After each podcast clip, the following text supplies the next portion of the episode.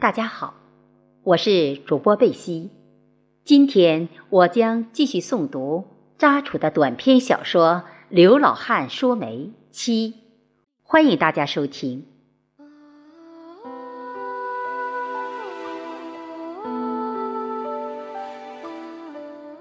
转眼间，中秋佳节快到了。有一天中午。刘喜庆老表兴高采烈地拿着礼品来到刘喜庆家。这个季节是农村比较清闲的时候，刘喜庆与老婆正在家。他刚进门，刘喜庆热情地招呼着：“哦，是老表来了，快请坐。”刘喜庆老婆在一旁说：“你看老表每次来都拿那么多礼物干什么哟？”刘喜庆老婆忙泡了一杯茶给他，递烟。这是农村招待客人最起码的礼节。安静了片刻，刘喜庆老表央求地说：“今天来还是想麻烦你再去刘天旺家说媒，要是谈成了，中秋节就可以送彩礼，把这门亲事定了。”他认真的说着，边看着刘喜庆与他老婆，有点讨好的样子。刘喜庆手里拿着竹制烟筒，准备抽烟，无奈的说：“唉，实不相瞒，刘天旺女儿是刘家大屋一枝花，说媒的人多，并且他女儿自己也相爱了一个。”说着，抽起了老黄烟。顷刻，烟雾弥漫开来。你是地方上的大红人，老书记，又是族大哥，应该刘天旺会给你这个面子。他稍微停顿了一下，接着又说：“我徐超也有标准的男子汉风范，正好天生一对。”刘喜庆老表边说边笑了起来。刘喜庆老婆在一旁挤眉弄眼地说：“一家养女百家求，他女儿在周边算是最漂亮的一个，人品也好，可谓百里挑一。说媒的人多，人家还讲究郎才女貌，还要男方综合条件好，这个媒人不好当哦。”说着，他赶紧去厨房间做饭去了。因为说多了，怕刘喜庆骂他。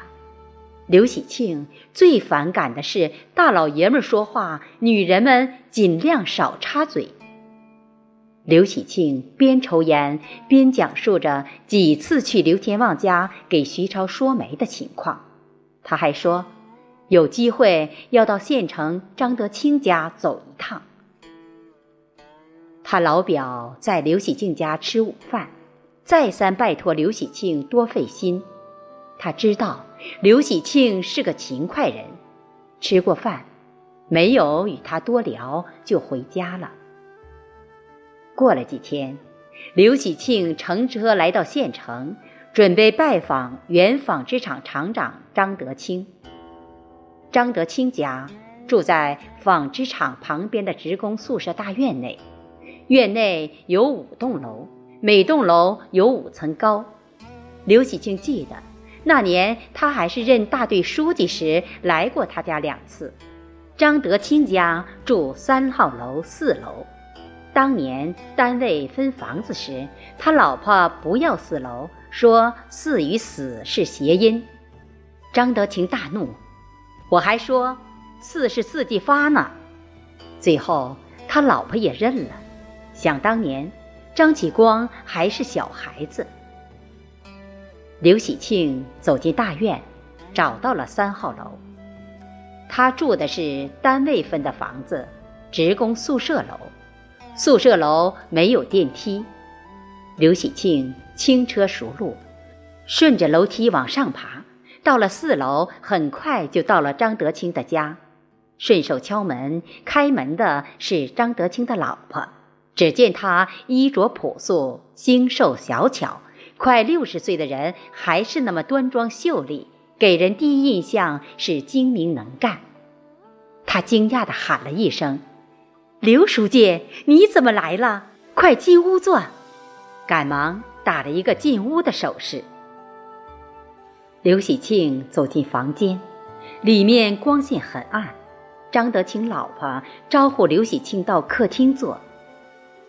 客厅中间摆放一个茶几，茶几边上摆放有两个单人木质沙发，对面有一个电视柜，上面放着一台电视机，电视机旁放有两个插着花的瓶子，可能是塑料花。刘喜庆走到沙发前坐了下来。张德清老婆拿来了水果点心，放在茶几上。他在客厅走来走去，如风驰电掣般感觉。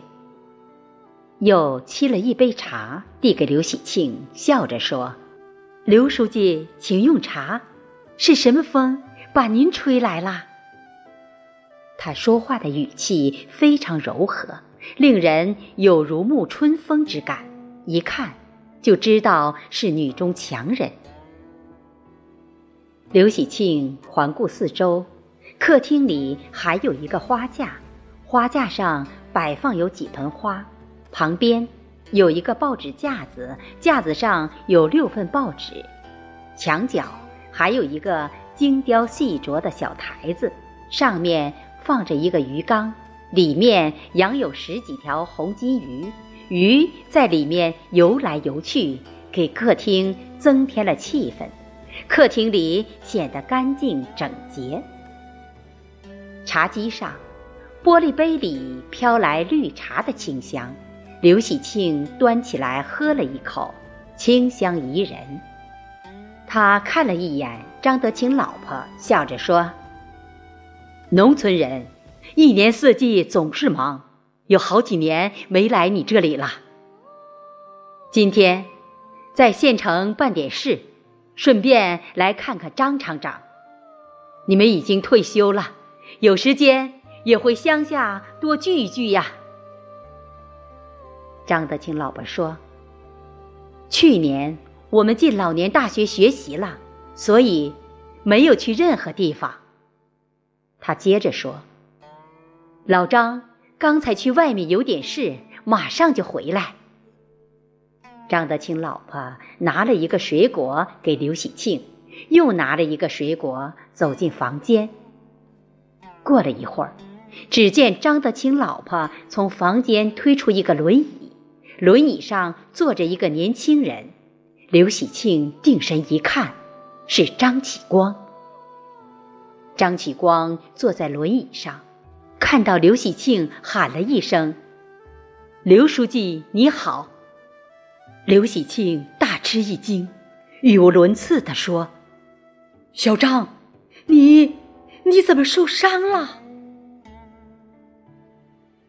今天就诵读到这里，谢谢大家的收听，期待我们下次再会。